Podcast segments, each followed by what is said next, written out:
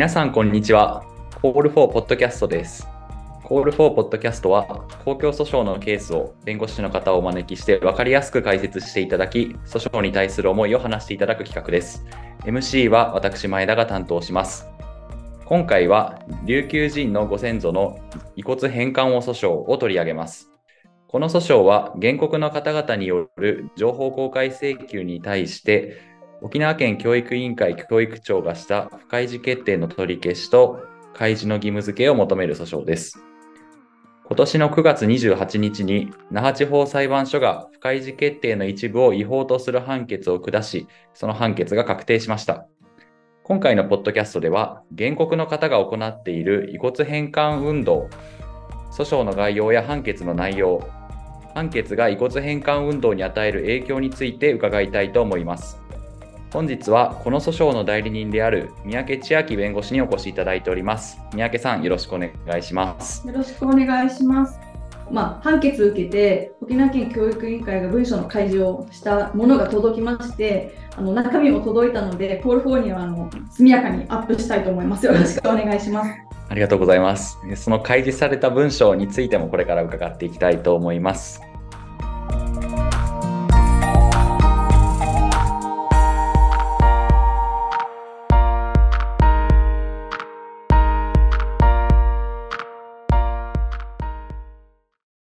それではまずこの訴訟に至るまでの経緯について伺いたいと思います。まず原告のニライカナイヌ会さんはどのような活動をされている団体なのでしょうか？はい。えっと、戦前、研究目的で、琉球とか奄美地方のあの風葬墓って言って、あの、ご遺体をそのまま、あの、雨風、の風にさらして、で、自然に返すっていうような、あの、方法で、えっと、埋葬するっていう方法があるんですけど、その、そういった方法で埋葬するためのお墓というのは、まあ、風葬墓っていうもので、そういったところから、あの、持ち出した遺骨の返還、これを求めている団体なんですね。で、あの、北海道大学、アイヌの方では、北海道大学からの遺骨の返還での勝ち取って、勝ち取ったコタンの会っていうのがあるんですけど、そのコタンの会っていうのに学んで、あの、遺骨をまあ保管する旧帝国大学で、あの返還しろっていう要求であるとか、あるいは情報公開請求っていうのを行って、でさらにですね、その遺骨がまあ返還された場合は、やっぱり受け入れの団体がないと困ってしまうので、そのその後ですね、ちゃんと帰ってきた後に、自分たちの方で受け入れるってことを目的として、あの、まあ、2019年にあの発足した団体です。そのような活動をされている皆さんが遺骨の返還を求めていらっしゃるということなんですけれども、今遺骨が京都大学や県の施設で保管されているとのことなんですけど、これはどういう経緯で保管されることになったのでしょうか？あの、1928年、29年、あと1933年から35年。この頃に、あの、京都帝国大学っていうところにですね、所属していた複数の研究者の人たち、形質人類学者の人たちなんですけど、この人たちが、ま、子孫の同意なく、勝手に琉球とか奄美地方のお墓を暴いて、遺骨を盗んでてしまったんですね。でそれが今も、まあ、返されていないという状況なんです。だから、まあ、保管というか、ま盗んだものを返してくれていないという状態が続いているっていうのが、まあ、どちらかというとなんか正しいかなと思います。はい。で、そういう経緯で、まあ、あの、今、あえっと、京都大学とか、あの、沖縄県の埋蔵文化財センターの方に、あの、いるということになるんですね。もうちょっとだけ補足させていただくと、あの、まあ、皆さんなんか多分聞いてらっしゃる方って、あの、保管されてるあの遺骨の、あの、が、まあ、どれぐらいあるのかってあんまり想像つかないと思うんですけど、結構多くって、あの、1928年から29年の間には、琉球から59体。で、1933年から34年の間には、琉球から80体、奄美から80体。で、35年には、機械島から70体、徳之島から80体の遺骨が持ち去られているんですね。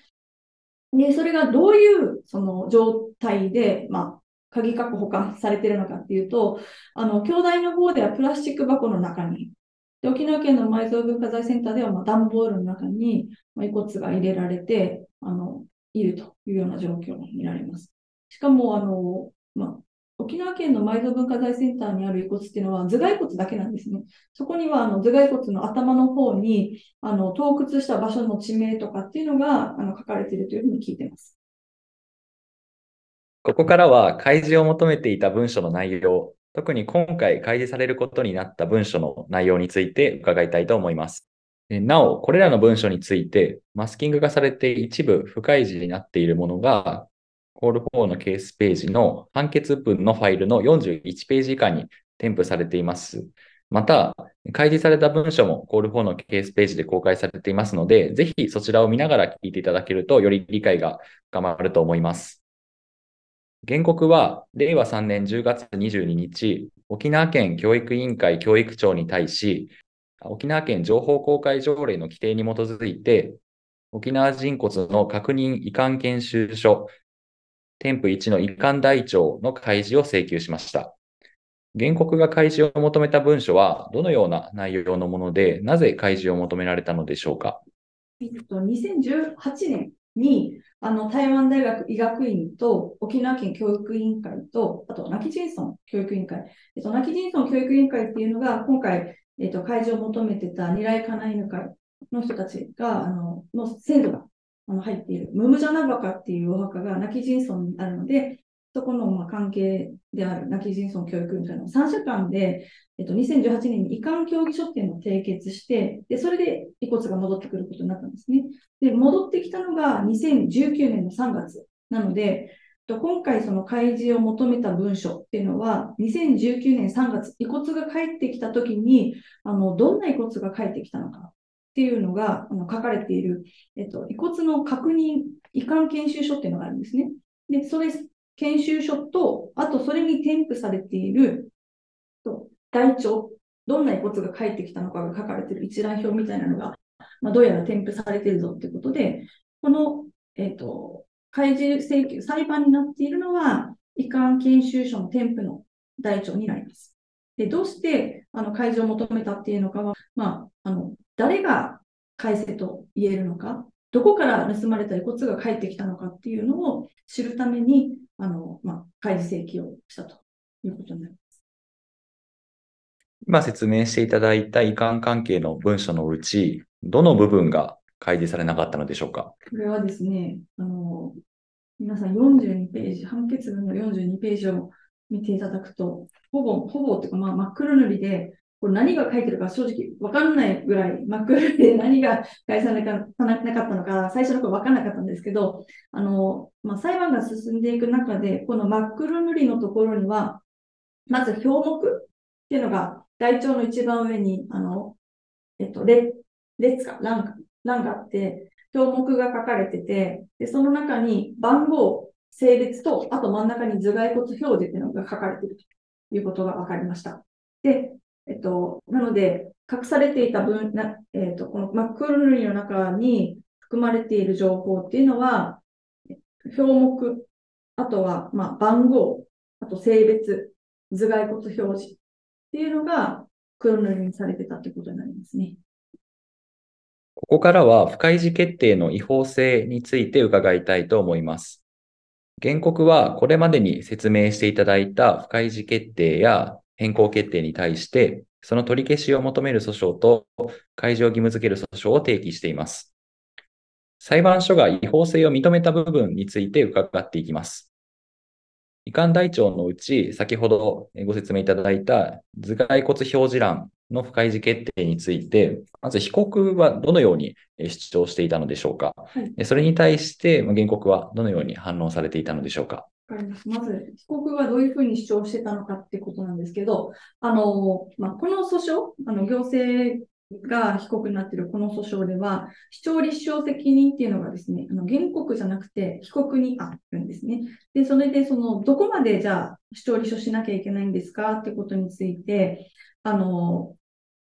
客観的かつ実質的具体的な侵害の件っていうとなんかすごい難しいと思うんですけど、なんか、あ、そんなことあるかもしれないねとか、まあ、もしかしたら危ないかもよとかっていう感じではなくて、もうちょっとそういったあの被告が主張するような、まあ、恐れっていうのが本当にあるかもしれない。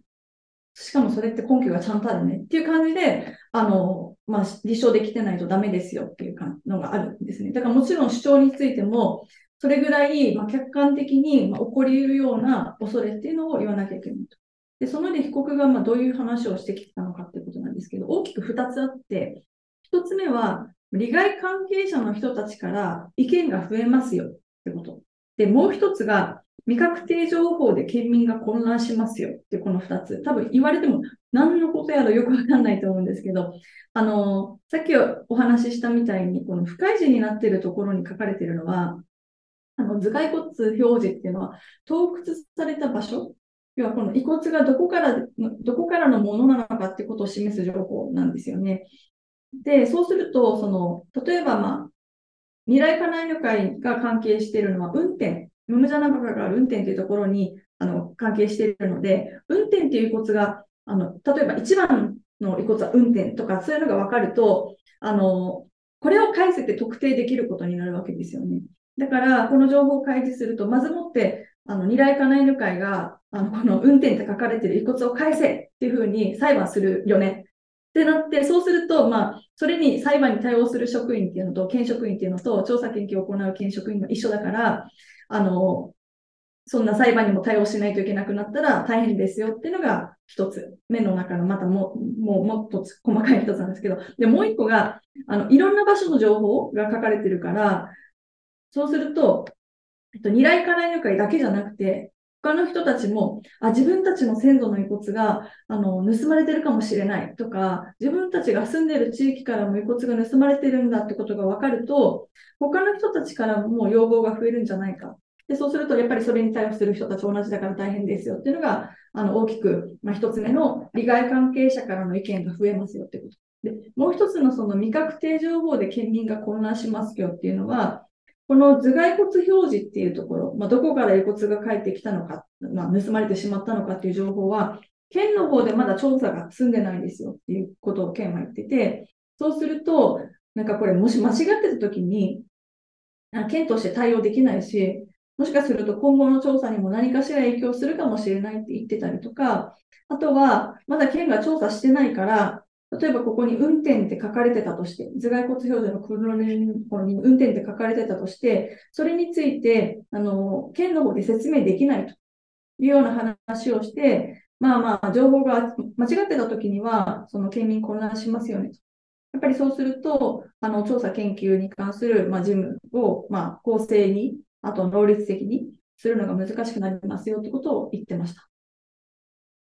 で、これに対して私たちがどういうことを言ってたかってことなんですけど、まあ、意見が増えて大変だっていうところについては、いやいや、そもそも、あの、あなたたちはその情報公開条例っていうのを作って、きちんと自分たちが何をしてるか、県が何をしてるかってことを県民に説明する義務がありますよねと。そうすると、あの、いろんな人からま意見が出て、あの、対応が大変っていうのは、もうそれこそ責務を放棄しているに等しいですよね。話をしてました。しかも裁判を起こす可能性があるからって、あの、公務員とか、まあ、県の方が言うのはどどうなんだろうと思うところがやっぱりあって、っていうのも私たちはあの裁判を受ける権利っていうのがあって、裁判を起こしてきちんと司法に判断してもらうっていう権利を持ってるわけだから、あのこれを公開するとあなたたち裁判を起こしちゃいますよねっていうのを、あの行政の方が言うのは一体どういうことだっていうのもあの主張の中では言ってました。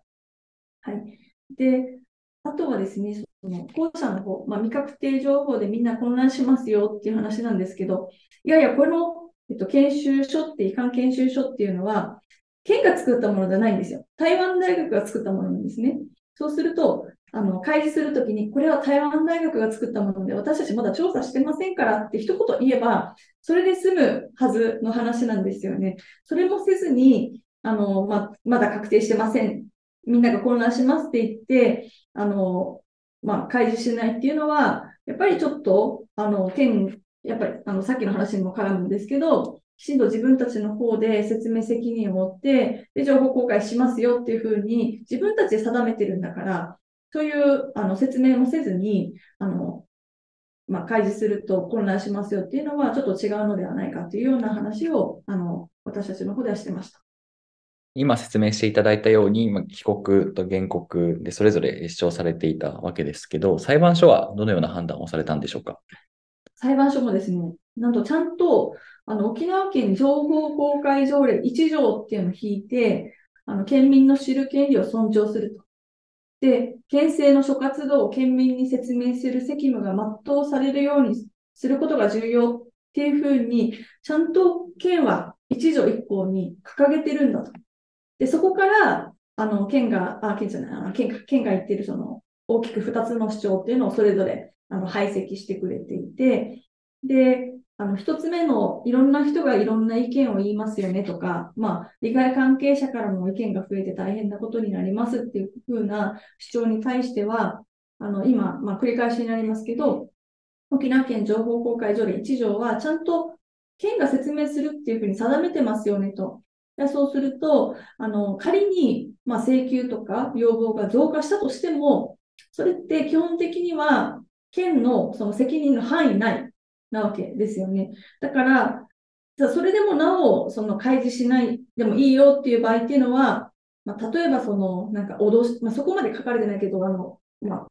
私の理解では、あの、例えば脅してとか、もう毎日のようにもう無限に電話かけてくるとか、そういうのはさすがに、まあ、特段の事情があるねっていうことで、まあ、不開示とできるかもしれないけど、そういった特段の事情がない場合は、基本的にあなたたちはちゃんと自分たちの責任として開示するって定めてるんだから開示しなさいよと。で、その上で今回の件では、そういった特段の事情っていうのがない。主張もされてないし、まあ、もちろん立証もされてないから、やっぱり管理しなきゃいけないですよっていう話になってます。で、後者の方、その、まだ未確定情報で県民が混乱するっていうところについては、あの、まあ、これ私たちと同じことを言ってくれていて、台湾大学が作ったものでしょうと。あの、この不開示にしてる文章っていうのは。だから、そこにあの書いてる内容っていうのが、ま、正しいか間違ってるかっていうのはまだ未確認だから、今、県としては調査中ですよっていうふうに説明すれば、それで誤解生じないようにすることを十分に可能でしょと。で、それ以外に何らかあの県の方で、まあ、それでも混乱が生じますっていうような主張されてなかったから、そうするとやっぱりあの開示しなきゃいけないよねっていう話をします。で、あのすみません、大前提として、沖縄県情報公開条例もそうなんですけど、情報公開法っていうのは原則開示なんです。原則は、あの情報公開請求があったら開示しないといけない。で、例外的に、あの、列挙されている法律に書かれている、あの、事情があるよっていう場合には、不開示にするってことになってるんですね。だから原則開示なので、まあ、県の、えっと、県の側の方で、そういう、まあ、情報公開条例に書いてる、こういった自由があって、だから今回は例外的に開示できませんってことをきちんと言えないと、原則にもちろん立ち戻るから、開示義務法ってことになるんですね。はい。なので、まあ、あの裁判所は、私が今ご説明したような話、理由、あの、ところを判事して、まあ、原則に戻って開示しなさいよというふうに判断したということになります。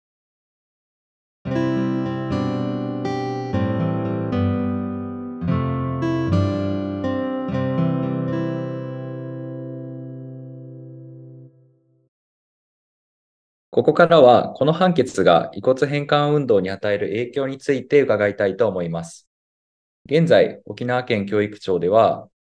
泣き人ムブジャナバカから盗掘された王族や貴族の遺骨をはじめ、63体の遺骨が保管されているとのことです。遺骨が返還されないということが、沖縄の方、あるいは琉球人にとって、どのような点で問題があるでしょうか？あの、まあ、大和の人っていうか、まあ、本土の人とかっていうのも、やっぱり自分たちのご先祖様には、まあ、もちろん大事にすると思うんですけど、あの、琉球沖縄っていうのは、まあ、それがすごく宗教文化としてあのずっと脈々と続いていて、その祖先崇拝の宗教文化っていうのは、まあ、アイデンティティを形成してると言えるぐらい大事なものなんですね。で、今で、それはあの、過去の話じゃなくて、今でも、例えばもう、祭祀儀礼、ウガンって言うんですけど、これを行うときには、ご先祖様のこと、親ファーフジって言うんですけど、この遺骨っていうのが、まあ、あの世である墓に、そこに存在してるよってことが、あの、自分たちのウガンの不可欠のの前提になってる。だから、お墓にいるべき、あの、祖先の遺骨がそこにないってことは、本当はあってはならない事態なんですね。で、琉球民族にとって、あの、ご先祖様の遺骨っていうのは、骨の神と書いて、不妊神と言われてて、それ自体がとても大切な、あの、拝みの対象になってます。このことは、あの、コール4の漫画でも、あの、書いてくれているんですけれども、あの、しかも、遺骨はですね、今、まあ、ただ返されてないだけじゃなくって、研究対象になって段ボールとかに入れられてしまっている状態なんですよ。だから遺骨が返されないまま、研究機関に保管されているってことは、あの、琉球の人の宗教的なアイデンティティであるとか、琉球の人の尊厳が踏みにじられているに等しいというふうに思います。琉球の人でなくても、あの自分たちのその先祖の遺骨の頭蓋骨になんか文字が書かれてて、段ボールに入れられたまま返されてないってなったら、とっても大変なことだと思うんですよね。沖縄の言葉で言うと、あの腹が立つ、わじわじいするって言うんですけど、本当、そんな事態多分みんなわじわじいすると思うんですよね。だから遺骨が返還されないってことは、今お話ししたみたいに、あの、もうまさに琉球の人たちの尊厳が踏みにじられてしまっているという点で、すごく大きな問題があると思います。二大家内の会の皆さんにとって、今回の開示を求める訴訟は、一連の遺骨返還を求める運動の中で、どのような意味があるのでしょうか？えっとですね、これはあの兄弟訴訟の、ま高裁判決と合わせて、とても大きな影響がすでにあったというふうに聞いています。であのまあ、利益と遺骨返還、兄弟に対する遺骨返還の判決っていうのは9月21日にあって、今回のその沖縄県教育委員会に対する情報公開訴訟の判決っていうのは9月28日、1週間違いでもう連続してあったんですね。で、この2つの判決を受けて、沖縄県は、まあ、遺骨を各市町村の教育委員会、あるいは共同和解に引き渡すってことにしたというふうに、あの、未来家内の会の方からは聞いてます。つまり少しずつ、あの、遺骨が本来帰るべき場所に近づいていくっていうふうな影響を与えることができたかなと思ってます。で、今、遺骨の変更をめぐる世界のなんか潮流ってどんな感じだと思います？遺骨ってあのどうすべきだっていうふうに言われてると思います。特にね、先住民族の遺骨とか、まあ、報道すごいされてるわけでもないですけど、なんか例えば、まあ、今年もうオーストラリアの博物館からアイヌの遺骨が日本に帰ってきてるんです。世界的に見ると遺骨、特に先住民族の遺骨っていうのは、あのその人たちに返さなきゃいけないっていうのが、あの運動というか流れがあって、なんでかっていうと、その2007年に国連で先住民族の権利に関する国連、国際連合宣言っていうのが採択されてるんですけど、その12条の中で、あの先住民族の遺骨っていうのは、あ先住民族はですね、先住民族は遺骨の返還に対する権利を有するっていうふうに明確に書かれてるんです。で、そういった状況を受けて、あの直近だとニューヨークのアメリカ自然博物館ってすごい大きいところなんですけど、そこもあの展示のコレクションからあの遺骨はもう除くと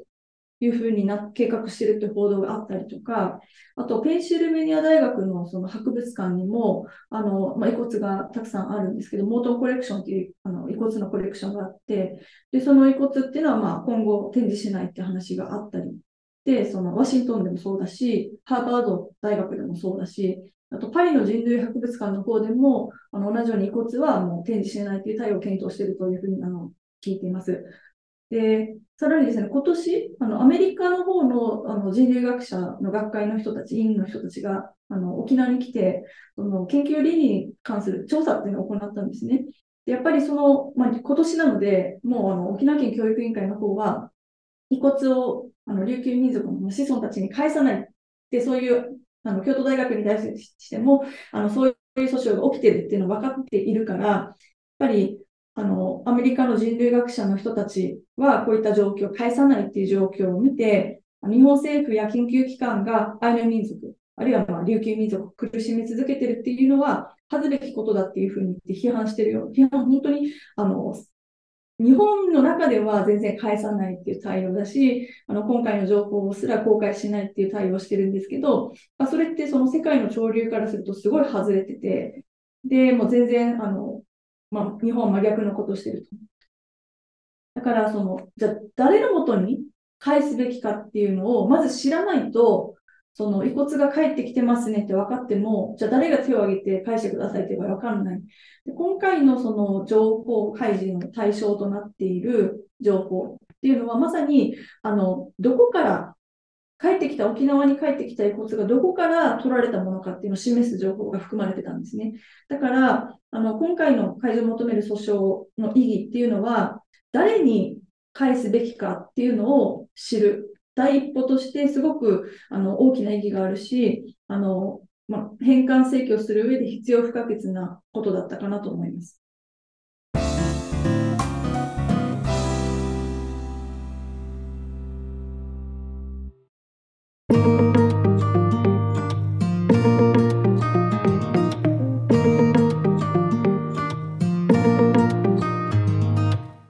それでは本日はこの辺りにしたいと思います。今回のポッドキャストでは、琉球人のご先祖の遺骨返還訴訟の訴訟に至るまでの経緯や地裁判決の内容について伺い、今回の勝訴判決が遺骨返還運動に与える影響についても伺いました。この訴訟は確定しましたが、今後遺骨が返還されるのかどうか、その行方についてぜひ引き続き注目しましょう。三宅さん、本日はお忙しい中ありがとうございました。ありがとうございます。これからも Call for Podcast は定期的にやっていきたいと思っています。ご意見、アドバイスお待ちしております。SNS などで感想をシェアしていただけると嬉しいです。それではまた次回、Call for Podcast でお会いしましょう。